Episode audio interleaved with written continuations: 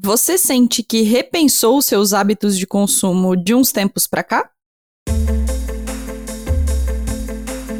O meu nome é Marina Mels e sim, acho que todos os consumos, todos os âmbitos do consumo na minha vida foram repensados nos últimos anos, em consequência da pandemia ou não.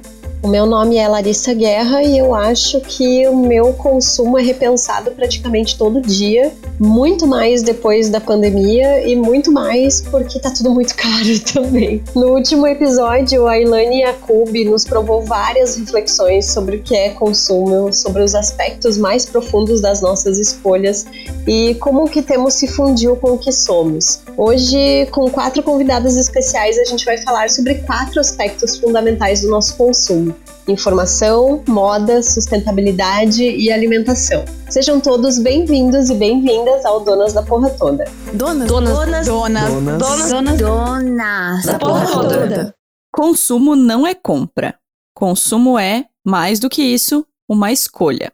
O canal para assistir, o jantar, qual lixo será depositado em qual embalagem, a roupa, a impressão que ela vai causar na tribo que a gente vai encontrar no dia. Nós aprendemos no episódio 89 com a antropóloga do consumo Elaine Yacoub que há camadas muito mais profundas na nossa relação com o ato de consumir. Por isso, a gente decidiu voltar a esse assunto, dessa vez num foro mais íntimo. A gente resolveu falar sobre quatro âmbitos do consumo que são muito presentes e conscientes na nossa vida e como a gente lida com eles, sempre com o apoio de mulheres muito especiais.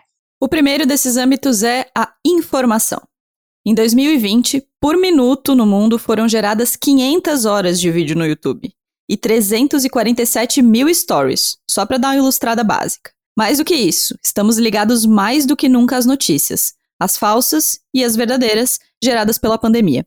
Já é inclusive uma recomendação de vários especialistas que a gente consiga limitar o consumo de informações em faixas de horário e fontes específicas, para que a ansiedade não aumente ainda mais. No nosso episódio sobre sono, inclusive, a gente falou sobre isso. E quando a informação é o seu trabalho? A gente convidou para falar sobre isso a minha amiga maravilhosa, querida, uh, é uma pessoa que a gente admira demais no jornalismo catarinense, a Dagmar Spaltz. A Dag é colunista do principal veículo de informação do Estado, ela bate recordes de acesso a cada mês e está aí quase que diariamente na TV comentando os assuntos mais quentes relacionados à política, à pandemia, à cobertura de hard news mesmo aqui no estado. Além disso, a Dag está sempre no Twitter soltando várias informações exclusivas, repercutindo assuntos diversos. E aí a gente foi perguntar para ela se quem não trabalha com jornalismo está exausto com tanta informação, como é que faz quando acompanhar o que acontece faz parte do, do escopo da sua profissão, para usar um termo aí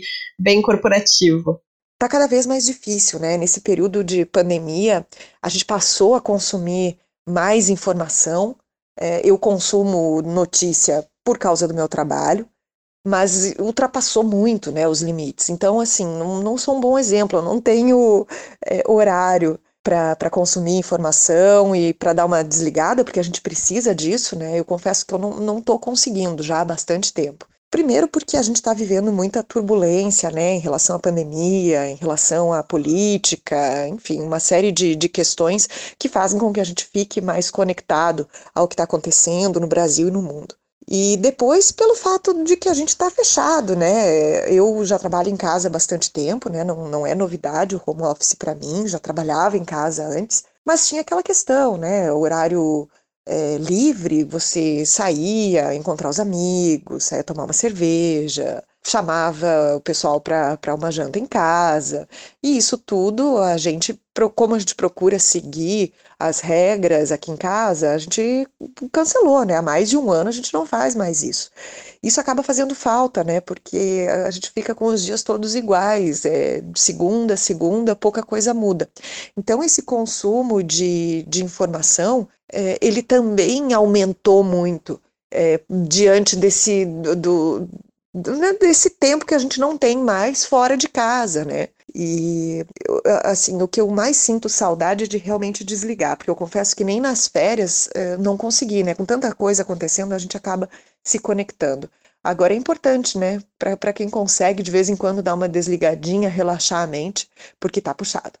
Tá puxado, né? Tá puxado mesmo. A gente concorda muito com a Dag, trabalhando com jornalismo nós duas, mesmo que não estejamos tão assim.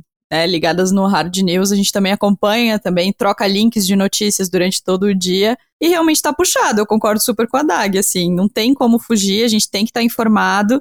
E aí entra naquela nossa boa e velha discussão sobre o limite entre a alienação e a saúde mental, né? Como é que a gente faz para estabelecer essa régua? Falando de jornalismo, acho que nós duas temos uma rotina muito específica, né? Que a gente acompanha notícias, mas tenta se focar em veículos específicos que a gente sabe que tem credibilidade, que estão falando, é, enfim, o que a gente precisa ouvir, para também não surtar, né? Uhum, também não surtar. E acho, pelo menos para mim, assim, o que eu tenho percebido de uns tempos para cá é que meu consumo de informação tá muito menor. É, eu escolho melhor o que, que eu quero saber no dia, assim, e principalmente está ligado a horários, né? Eu tenho evitado consumir informação à noite, é como a Dag falou, é o trabalho dela, ela precisa, ok, mas o meu já não cabe mais tanto nisso e tava, tava realmente ferrando com o meu sono, assim. Mas eu acho que uma coisa que pega muito para mim e que eu defendo muito é realmente escolher sobre o que a gente quer se informar, sabe, Marina? É tipo assim, eu não quero saber qual é a última treta dos famosos, eu não quero saber sobre futebol, eu não quero saber. Então eu não, eu simplesmente escolho não me informar e tá tudo bem, sabe? É um peso da minha escolha, beleza, eu, eu estou conformada de que eu não vou saber sobre tudo, de que eu não quero saber. Esses dias uma amiga minha veio, Ai, você viu a treta da Juliana Paz? Eu falei, cara, eu vi muito por cima, não quero, sabe? Não tô afim de me, de me informar sobre isso, porque eu sei que eu só vou passar raiva e que não vai me. não vai ser uma fofoca edificante, sabe? Basicamente. fofoca edificante é excelente. É. É, eu acho que sim, acho que em relação a notícias a gente tá muito alinhado. Os nossos amigos jornalistas que trabalham em redação estão todos ferrados por é. conta desse volume de informação. Mas acho que tem uma outra coisa que a gente não coloca nessa conta, que também é informação, que é o nosso consumo de stories, o nosso consumo de WhatsApp, o nosso uhum. consumo de música, o nosso tudo isso é informação. Então, é, no começo ali da pandemia teve uma baixa em, em, lançamentos de coisas, de livros, de música e tal, e de repente tudo voltou, mesmo de filmes, né? É, os, os, cinemas seguem fechados em boa parte do mundo, mas as produtoras deram um jeito de lançar os seus filmes via streaming, via live, via vários, várias formas. Então eu acho que nesse sentido a gente tá mais fudido, assim. Enquanto a gente, em relação à informação, a gente conseguiu se organizar porque a gente entendeu que isso era importante e fundamental para nossa saúde mental, o contrário não aconteceu sabe? O tempo que a gente ficava vendo o Jornal Nacional, agora é o tempo que a gente fica rolando o feed do Instagram. Ah, super. Isso também gera ansiedade, isso também é consumo de informação, é. né? Então, acho que nesse sentido, eu, pelo menos, tenho muito a melhorar, assim, porque eu tenho o tique, assim, o, sabe quando se tra transforma numa coisa que inconsciente? Uhum. Que você ficou três segundos sem fazer nada, você começa a rolar o feed quase que, sei lá, de uma forma automática. Assim como eu percebi nos últimos tempos que às vezes assistindo um filme ou assistindo uma série, eu tô com o celular na mão rodando feed. Isso é doentio, isso tá muito errado, sabe? Então, nesse sentido do consumo de informação, Pra mim, pelo menos, eu ainda tô muito cagada. Ah, eu também. Também tô bem. Não, com rede social mesmo, totalmente cagada, né?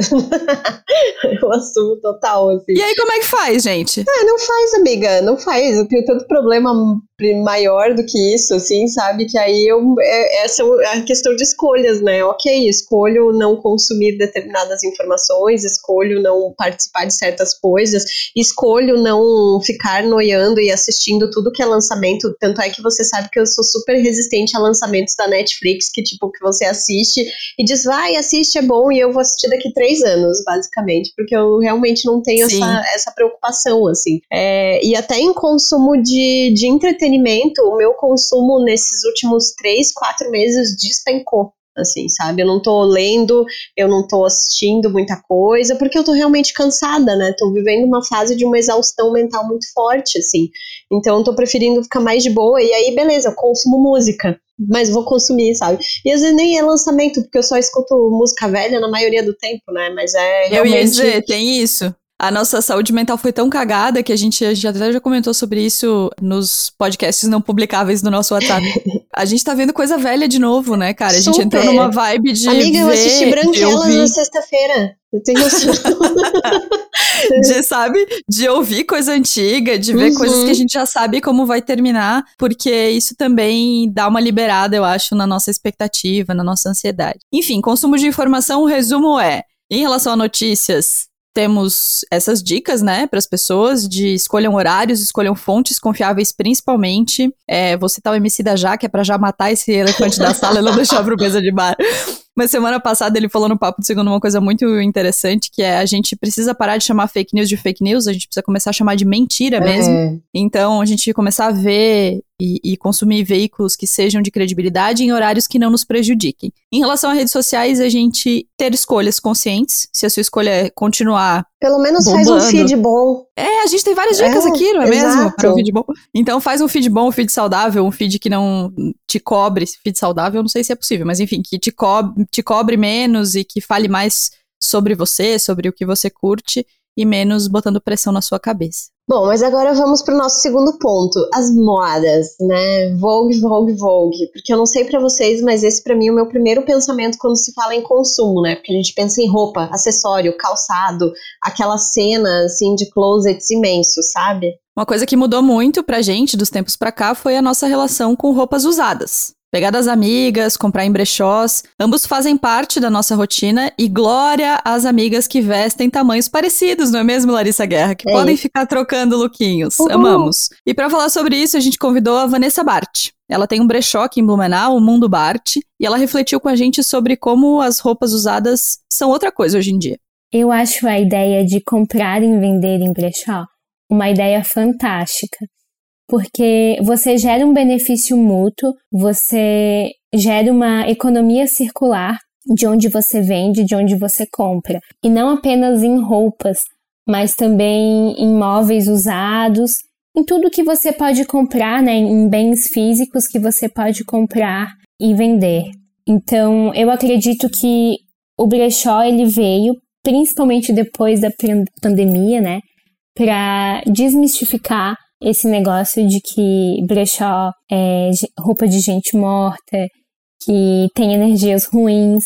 Energias ruins é sua roupa de fast fashion, né, que foi feita por trabalho análogo ao escravo, né? Então, eu acredito que por mais que essas grandes empresas, grandes magazines tenham muito poder de marketing e dinheiro para investir e fazer a cabeça das pessoas, eu acredito que o movimento de brechó também está crescendo muito e está levando as pessoas a um novo pensamento, a uma nova maneira de consumir. A minha dica para você que quer começar a comprar e vender em brechó é procurar na sua cidade o seu comércio local. Claro, a gente tem várias opções é, de brechós virtuais, de marketplace que trabalham com a venda e compra de peças usadas. Mas eu acredito que a opção mais interessante seria o seu comércio local, porque além de estar contribuindo, né, com a sustentabilidade ambiental, você estará contribuindo com a sustentabilidade social, que é ajudar quem está ao seu redor. Então, seria essa a minha dica. Esse assunto de, de roupa, de moda, pra mim é um assunto muito caro, assim, que eu presto muita atenção há muito tempo, porque primeiro porque eu nunca fui o tipo de pessoa que quis ter ou que teve um guarda-roupa imensos, assim, sabe? Eu lembro de quando eu tinha, sei lá, 15 anos, eu tinha duas calças no armário e, sei lá, cinco camisetas, e sempre foi mais ou menos assim. E como a minha família era uma, é uma família de muitas mulheres, sempre teve muito esse lance de uma usar a roupa da outra o tempo inteiro, ou de, ah, não, não serve mais para uma, você doa para outra, repassa e assim vai, né? E eu lembro, sei lá, desde 2013, por aí, quando começou a aparecer essa onda de brechós online, de enjoei e tal, de eu comprar muita coisa, assim, é, e de vender também muita coisa, sabe? Quando a grana dava uma apertadinha, eu ia lá, olhava o que, tinha no meu armário que não servia mais e despachava, assim, eu sempre fui muito desapegada em relação a essas coisas. Mas o meu processo de consumo de, de roupa, assim, de uma maneira muito mais consciente, super se intensificou depois de ter passado por uma consultoria de estilo, né?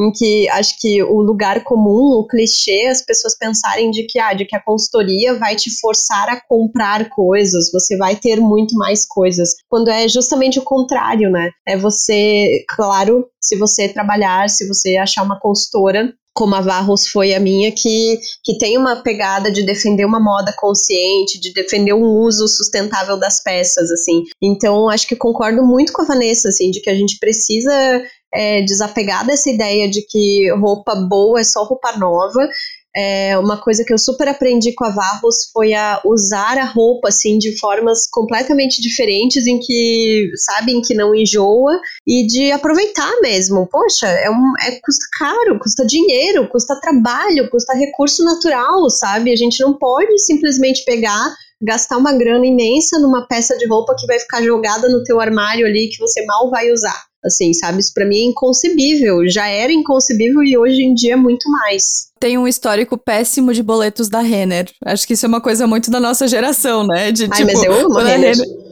É, é, sim, mas assim, eu tinha um histórico de, assim, o boleto, sei lá, eu tinha cinco boletos de cinco fins de semana, sabe? Porque eu ia fim de semana com a minha mãe e a gente se matava de dar risada, porque a gente via um programa na TV que falava que agora a moda era X, a gente ia pra Renner e se esbaldava, assim. E eu acho que isso mudou muito de uns tempos pra cá, sabe? É, o boleto da Renner, ele foi substituído por outras formas de consumo. Eu concordo muito com a Elaine quando ela fala no último episódio que o consumo mais consciente, mais sustentável ainda é consumo. Uhum. Beleza, acho que estamos super conscientes disso mas é um consumo com escolhas um pouco mais assertivas e escolhas um pouco mais conscientes, assim. Fiquei pensando nas últimas peças de roupa que eu comprei, e foram na Tipo Clare, que é uma loja de moda autoral, de marcas é, independentes. Foi no brechó da Vanessa, eu fui lá e comprei algumas coisas.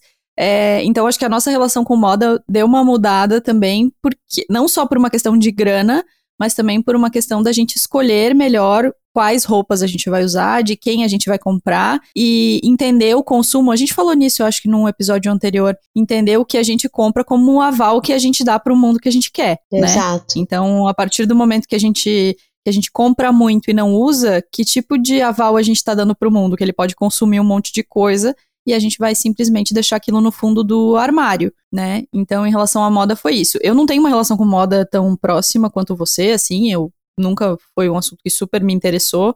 Acho que talvez por isso mesmo eu comprava muito, porque quando não te interessa e quando você não para para pensar no que você realmente gosta, você vai indo conforme a tendência dita, né? E para mim é engraçado porque o ponto para mim de peraí, eu não vou mais seguir a moda para mim foi as brusinhas neon. Lembra que teve uma moda, teve uma época que tinha umas brusinhas neon, Sim. sutiã neon. Quando chegou aquilo e eu tive o impulso de comprar, eu pensei não, não, não, não, não, não, não. Calma, talvez a gente tenha ido longe demais aqui nesse se deixar levar. E aí eu comecei a pensar um pouco mais no que eu ia usar. Então, em relação à roupa, eu super concordo com a Vanessa. É, no oeste, onde, de onde eu venho, brechó até bem pouco tempo atrás era coisa de gente morta. De você ia e tinha esse preconceito, assim, sabe? De tipo, só tem roupa velha, só tem roupa que não vai servir. E hoje é completamente o contrário. Acho que consumir de brechó é muito legal. É gostoso. É, você fica pensando nas histórias que aquelas, que aquelas peças têm, né? Eu comprei no, no brechó da Vanessa um blazer gigantão, assim, que eu tava com queria muito para ter um casaco grandão, assim. E ele é super antigo. E eu fiquei pensando quantas histórias já passaram naquele casaco, sabe? Quantas uhum. pessoas já não botaram coisinhas naqueles bolsos, assim. Então, acho que é, essa, essa relação mudou e estamos caminhando para um momento melhor em relação à moda, né? É, e eu quero também fazer um elogio à Vanessa, que se preocupa em ter tamanhos muito variados no brechó dela, porque é um ranço que eu tenho de alguns brechós e de muitos brechós, inclusive que acham que roupa de brechó é só roupa pra gente magra, né? E acaba sendo difícil, às vezes, você achar peças legais, justamente porque você vai lá, só tem em tamanho 38, tamanho 40, assim. Então, obrigada, Vanessa, né, por, por pensar que gordas também querem consumir roupas de brechó e tá tudo certo, assim.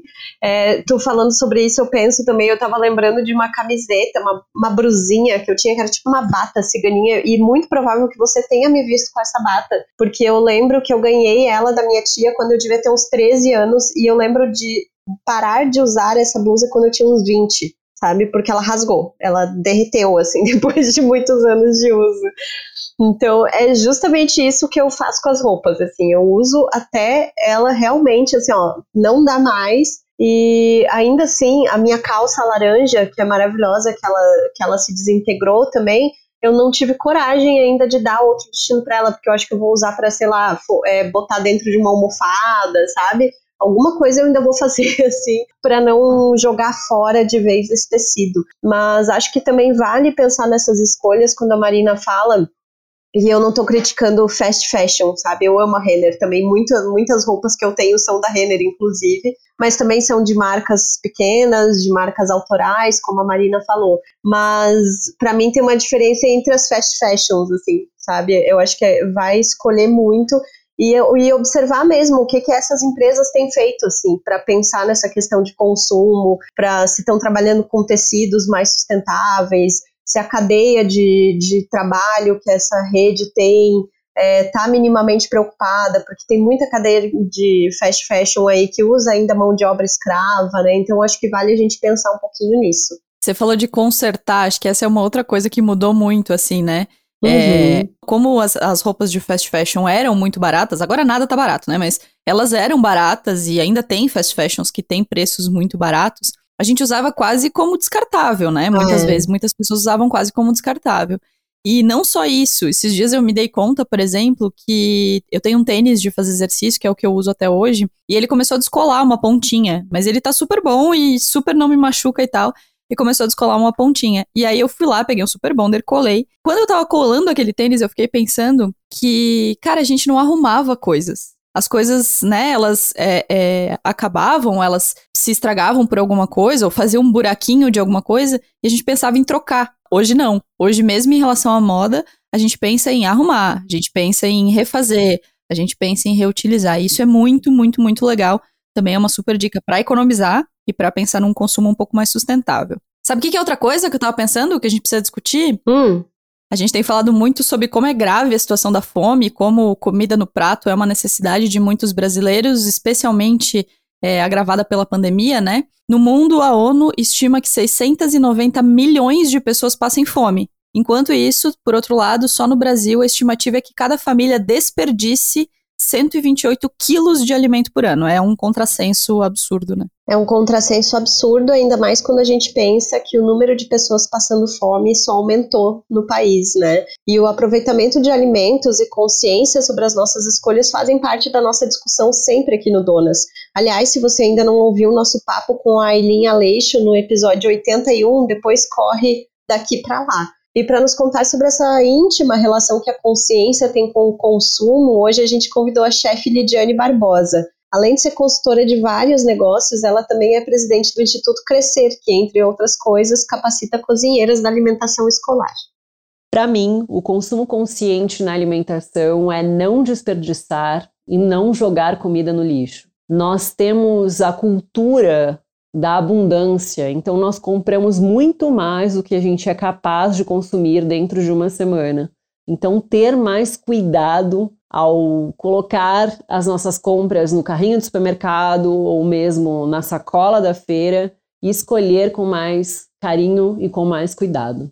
Pensar em consumo consciente não significa abrir mão do sabor, é como eu sempre digo, na verdade, novos saberes para novos sabores então, quando a gente pensa de forma consciente, olha para o alimento de uma outra forma, a gente com certeza acaba se aventurando em novas receitas e, consequentemente, novos sabores. Assim como também quando a gente abre o nosso olhar é, e escapa da monotonia alimentar de sempre escolher o mesmo, a gente consegue alcançar novos sabores. O nosso critério de compra aqui para casa, né, para mim e para minha família, é, primeiramente, são os alimentos sazonais. Então, que quais são os alimentos da época que estão muito mais frescos, muito mais saborosos e muito mais nutritivos, né, para nós. É, assim como também olhar né, para o agricultor local, para aquela pessoa que produz próximo a gente. Né? Para mim não faz muito sentido consumir um alimento que viajou quilômetros e quilômetros para estar na minha mesa se alguém do meu lado está produzindo e eu posso incentivar o comércio local. E, quando possível, os orgânicos, com certeza.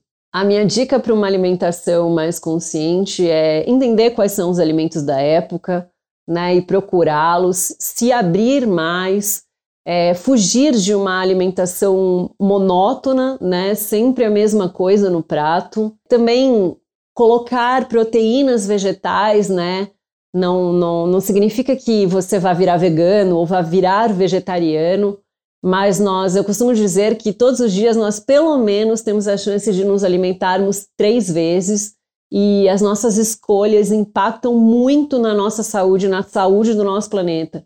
Então, para a gente se abrir mais, né, para rodiziar os alimentos, intercalar um dia proteína animal, um dia proteína vegetal, porque a gente é responsável, sim, pelo o nosso agora, as escolhas do nosso agora, elas vão impactar muito no, no nosso futuro.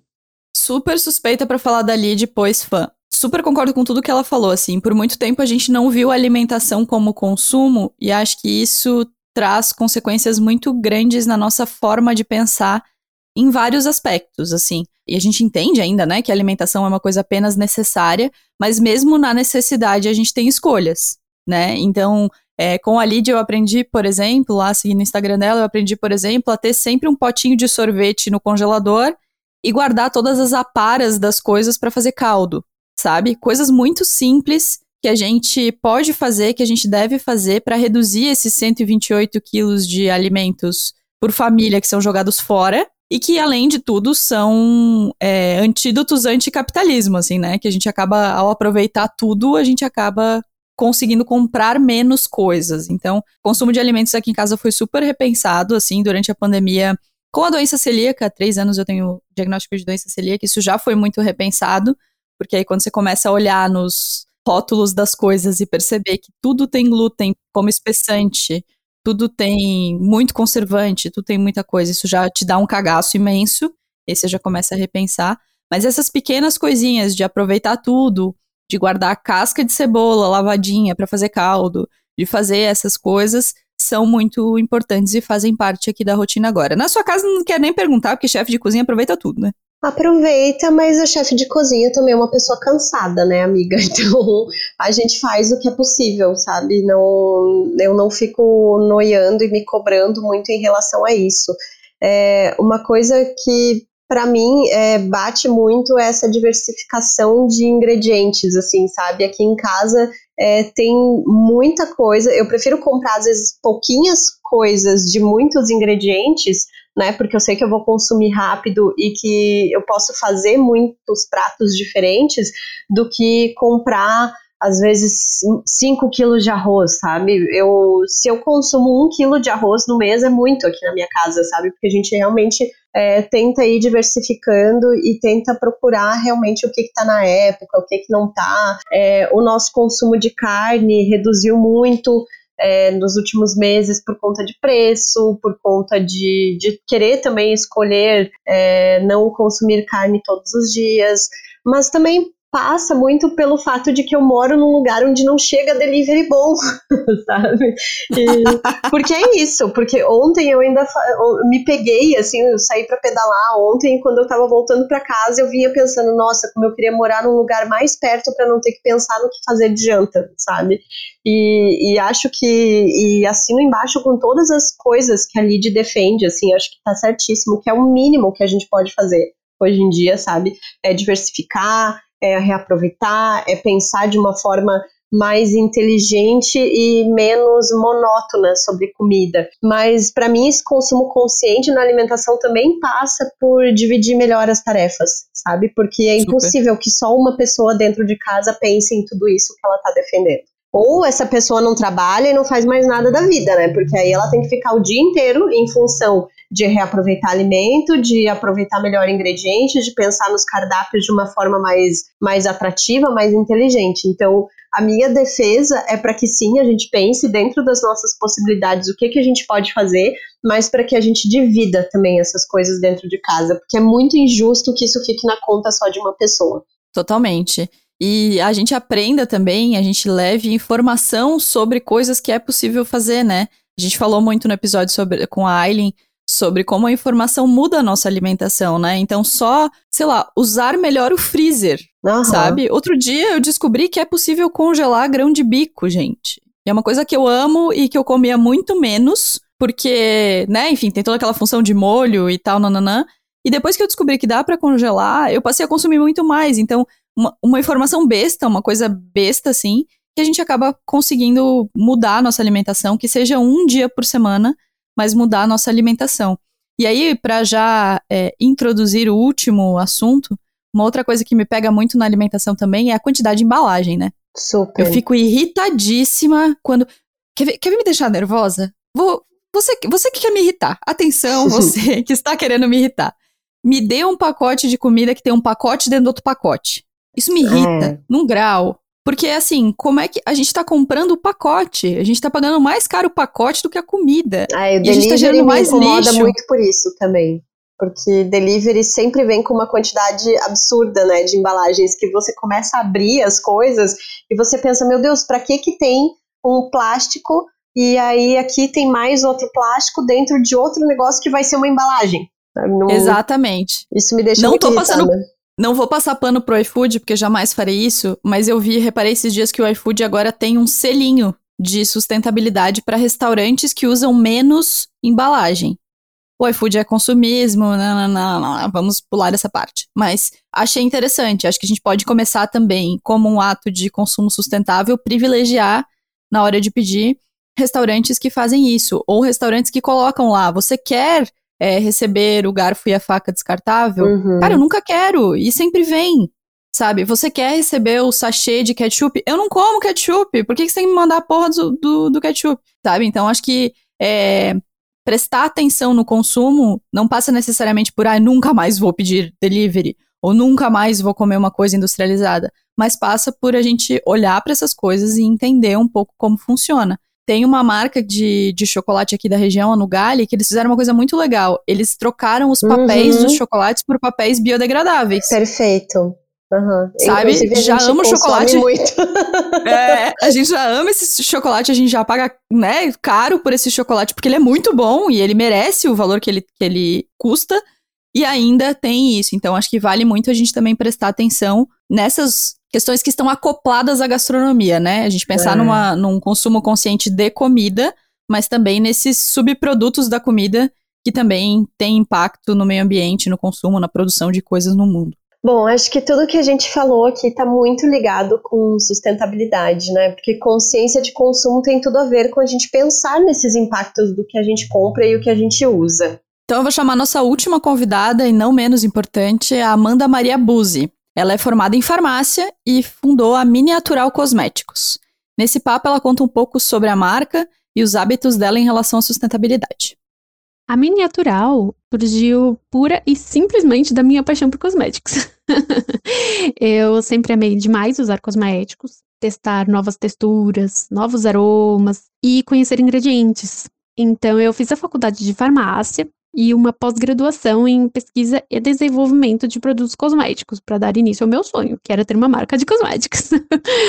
Mas eu queria algo diferente nessa minha marca. Eu queria trazer produtos que tivessem boa performance, mas que estivessem alinhados aos meus propósitos do consumo consciente, os quais eu já pratico na minha vida pessoal. Então, por fim, a Miniatural veio como uma marca de cosméticos veganos, multifuncionais, Destaco que a importância de um produto multifuncional, pois assim a gente diminui a quantidade de produtos que o cliente adquire e também temos uma menor quantidade de produtos dentro da própria marca.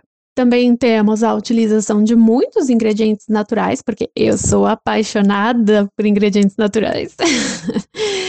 e eu também queria embalagens que tivessem o menor impacto negativo possível ao meio ambiente. As embalagens dos cosméticos da Miniatural, elas são em sua maioria de vidro, mas também tem alumínio, papel e celofane biodegradável, no caso dos sabonetes em barra, do shampoo sólido e do condicionador sólido.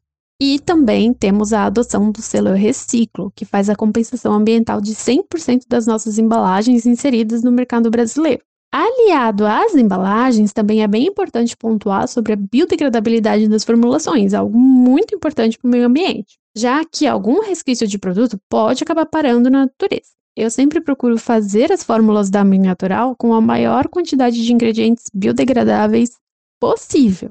Aqui é importante ressaltar que hoje as matérias-primas cosméticas elas evoluíram absurdamente e muitas delas é, são biodegradáveis, sendo de origem natural ou não. Eu faço tudo o que tiver ao meu alcance para obter um produto mais sustentável. Eu confesso que muitas vezes eu me frustro por não conseguir um produto perfeito, ainda mais com as mil barreiras que o pequeno empreendedor enfrenta. Mas a minha meta é sempre, sempre, sempre fazer tudo o que é possível para contribuir com uma vida longa e saudável para o planeta. Eu sempre penso nas embalagens de todos os cosméticos que a gente utiliza no nosso dia a dia, que geralmente é bem alta. Se você for pensar só no básico, por exemplo, shampoo, sabonete, perfume, maquiagem, temos uma quantidade de aproximadamente 15 a 20 produtos cosméticos por pessoa. Uma estimativa apenas, né? Algumas pessoas consomem menos e outras mais. Agora pensa na quantidade de embalagens que a gente gera com isso. É bem impactante, né? Todo o marketing por detrás das grandes marcas nos induz a comprar sempre mais de um produto de cada tipo. Por exemplo, dois hidratantes corporais. Mas isso não é necessário. Você pode e deve sim testar diversos produtos até encontrar aquele que te faz bem, que faz bem para sua pele. Mas que tal experimentar um produto por vez? E isso tudo também alia-se aos imediatismos que a gente está acostumado a ver nos marketings, que além de fazerem a gente ter milhões de produtos, eles oferecem produtos milagrosos que vão suprir sua necessidade em uma semana. Acontece que isso só enaltece o nosso consumismo e faz a gente adquirir mais e mais produtos, porque aquele primeiro produto que não fez o prometido em uma semana é, então, daí as pessoas partem para um próximo produto de outra marca que se diz superior. Aí, em três dias, ele não resolve o seu problema. E daí a pessoa passa para um outro produto. E assim vai. O imediatismo na beleza faz a gente consumir mais e mais produtos e muitas vezes sem perceber pois nós somos induzidas a isso. E por fim, você está lá com cinco hidratantes faciais que você acha que não deram certo, você fica triste, porque seu problema ainda está lá, problema entre aspas, você não consegue resolver, você se sente incapacitada, você fica com raiva, você fica com raiva da sua pele, quando na verdade é bem possível que o primeiro produto já teria sido suficiente. O imediatismo, ao meu ver, como profissional da área da beleza e da saúde, é algo bem importante, bem preocupante, não importante, e que deve ser trabalhado para então partirmos para o consumo consciente consumo consciente na área da beleza não é sobre deixar de usar algum produto, né? Você não precisa deixar de usar nada, principalmente se aquele produto te faz bem, te faz se sentir empoderada e maravilhada consigo mesma. Mas é sobre usar o seu poder aquisitivo com consciência aliado ao seu bem-estar. Bom, eu sou suspeita para falar da Miniatural porque eu uso vários produtos dela e falo sempre aqui sobre como essa questão da sustentabilidade tem me me dominado nos últimos tempos, né?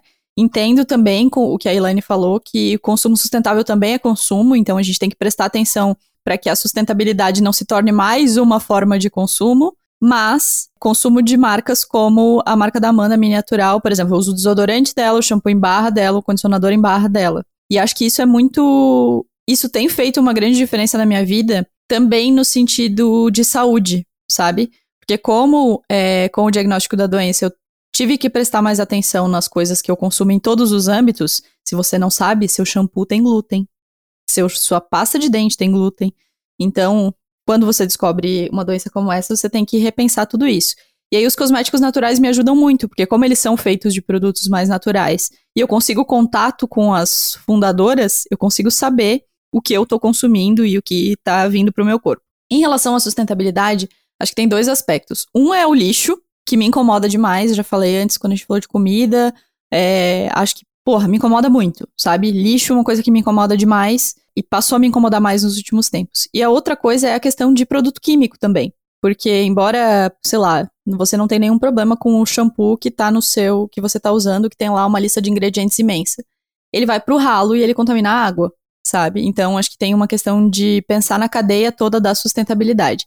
Mas acho que sim, temos que tomar cuidado para a sustentabilidade não se tornar uma nova forma de consumo. A partir do momento que você decide que você quer se tornar uma pessoa mais sustentável, você pode querer comprar um milhão de coisas para ser uma pessoa mais sustentável. As únicas coisas que eu comprei a mais para tentar é, caminhar para esse lugar foram um kit de coisas para ter na bolsa.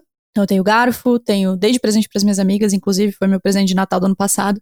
Tenho canudo, tenho garfo, tenho faca, tenho copo, tenho guardanapo de pano na bolsa para não precisar usar os de fora.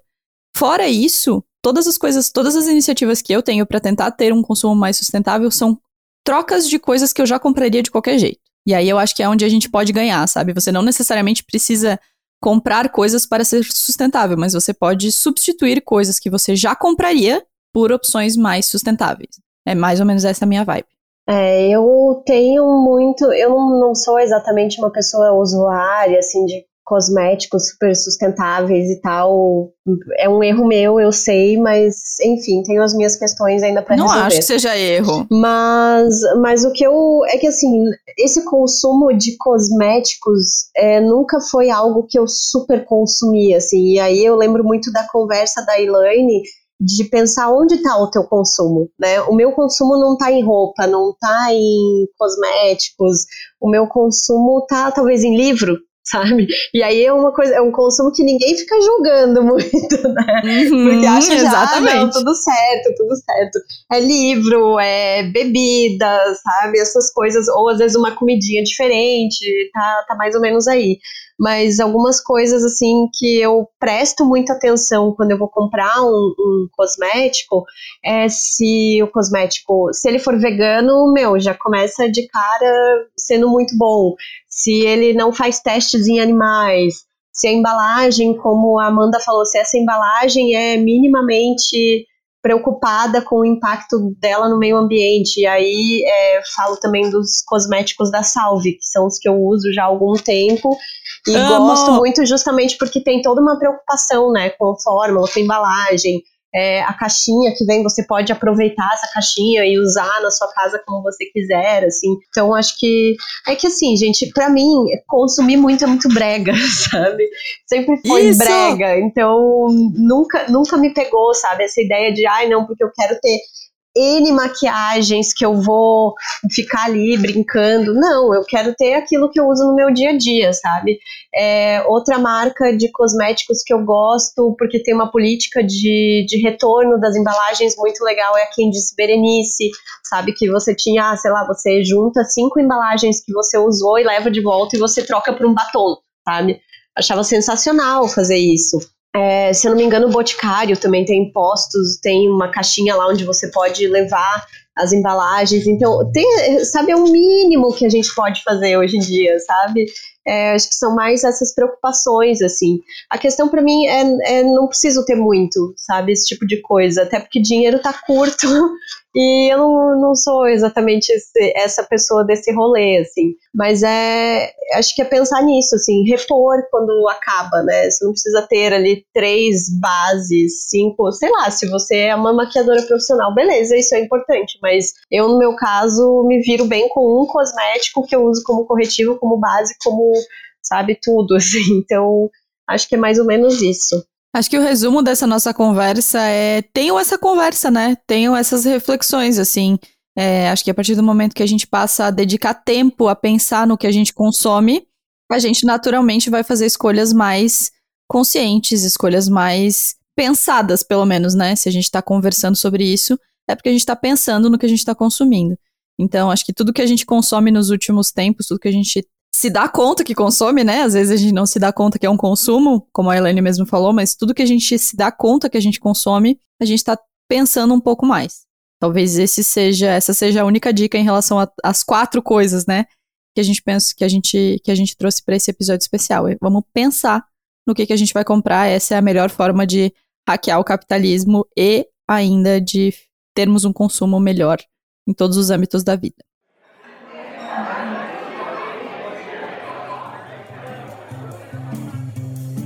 Chegamos então a mais uma mesa de bar, esse lugar mítico, esse lugar em que consumimos sim, consumimos bons drinks, mas consumimos também afetos, consumimos conversas boas. E para começar a mesa de bar, eu quero trazer dois clássicos do final dos nossos episódios. Saudade do mesa de bar e puta que pariu, vem vacina. Ai, amiga, eu acordei às 5 da manhã porque eu sonhei que eu tava no postinho, pronta pra tomar vacina. A enfermeira tinha assinado o, ca- o, ca- o canhotinho lá da vacina, mas ela pegava e dava vacina pra outra pessoa. E aí eu pedia pra ela moça, eu não tomei minha vacina. E ela ia lá e dava outra pessoa, sabe? E eu ficava lá, tipo, meu Deus, eu só quero essa vacina. Esse Lutando é o meu, pela vacina. Esse é meu nível, tá, gente? Eu realmente, assim, sonho cada vez mais, assim, não tem nada que eu mais quero na vida do que tomar essas duas doses da vacina no braço, assim, já sei até em qual braço eu vou tomar, inclusive. E vocês, claro, estão convocadíssimas para seguir a gente no arroba Donas da Petoda, onde tem todas as informações de episódios, convidadas, as nossas dicas que estão lá no feed, bem maravilhosas. E a gente quer aproveitar também para agradecer os queridos do EPA Zero, um evento de comunicação da Faculdade ELUSC de Joinville, e a gente participou de uma conversa com eles no último final de semana. A gente teve um papo super legal com a Natália da Oliva Acessórios sobre criatividade e autocobrança e eu tô bem querendo esse episódio do Donas, inclusive, hein? Acho chique. Renata, libera esse áudio aí pra gente, pra gente poder fazer esse episódio. Vamos pras dicas, amiga? Vai lá, o que, que tu manda hoje? Ah, então, eu sigo sem muita inspiração para ver ou assistir qualquer coisa, mas há muitos passos lentíssimos, assim, me arrastando. Eu tô vendo a série Good Girls e tô curtindo. Tem aquela personagem que era a Joan do Mad Men e a dona do Parks and Recreation, e por isso que eu fui assistir, assim. Confesso que o Hobby tá mais empolgado vendo, eu assisto, mas tipo, tô naquelas, assim, só alguma coisa para me alienar e não me preocupar muito com a vida. E mais uma coisa que eu tô super viciada também é o Reels da arroba Carolina Gellen. É, Carolina normal G-E-L-E-N. Ela tem receitas lindíssimas, saborosas e filmadas de um jeito bem descontraído no Reels, assim. Então, receitinhas de 30 segundos. Claro, né, que você pode ir pro site dela e ver a receita ali na íntegra, com muito mais detalhes, mas é muito gostosinho de assistir, assim. Eu já salvei várias que eu quero reproduzir em casa. Já tô até curtindo aqui enquanto a gente tá falando. Bom, Duas dicas, minhas duas dicas. Eu tô lendo, ainda não terminei, mas tô lendo bem adiantada já A Terra Prometida, que é a primeira parte da biografia do Obama. Eu sou uma pessoa que ama biografia, ama bastidores, de política principalmente, e gosto muito dos Obamas. Sim, tem várias críticas, blá. Gosto muito dos Obamas. Então, assim, tá muito fácil dizer que eu tô curtindo muito, porque o jeito que a biografia é escrita é muito leve, muito tranquilo. Assim como a biografia da Michelle, que eu já indiquei aqui um milhão de vezes. Acho que super tá valendo a pena. Então, se você tá sem nada para ler, é uma leitura gostosinha para esse momento de desligar a cabeça. E na vibe do Instagram, a gente tá dando várias dicas de Instagram, inclusive, hein? A gente podia fazer, sei é. lá, uma é. playlist de Instagram para as pessoas Acho. seguirem, porque tem muita coisa legal que a gente já indicou aqui. Hoje eu vou indicar um perfil que eu vivo compartilhando é, cenas de café, pois viciada, que é o A Olanal. Se escreve O-L-A-N-O-W. É uma ilustradora que eu simplesmente amo. Eu vivo compartilhando. Ela faz várias imagens lindas, várias, várias artes lindas sobre café e sobre outros temas, assim. Ela tem um traço muito bonito, muito sensível, muito fofo, muito tudo. Eu realmente adoro. Então, se você tá precisando de um respirinho no feed, pega aqui a minha receita. Para de seguir a influenciadora que manda você fazer exercício até se matar. e adiciona a Olanal no seu feed. Boatos que a gente vai falar sobre isso logo, inclusive. É isso, Larissa Guerra? Isso, temos um episódio. Temos, então até semana que vem. Um beijo. Beijos.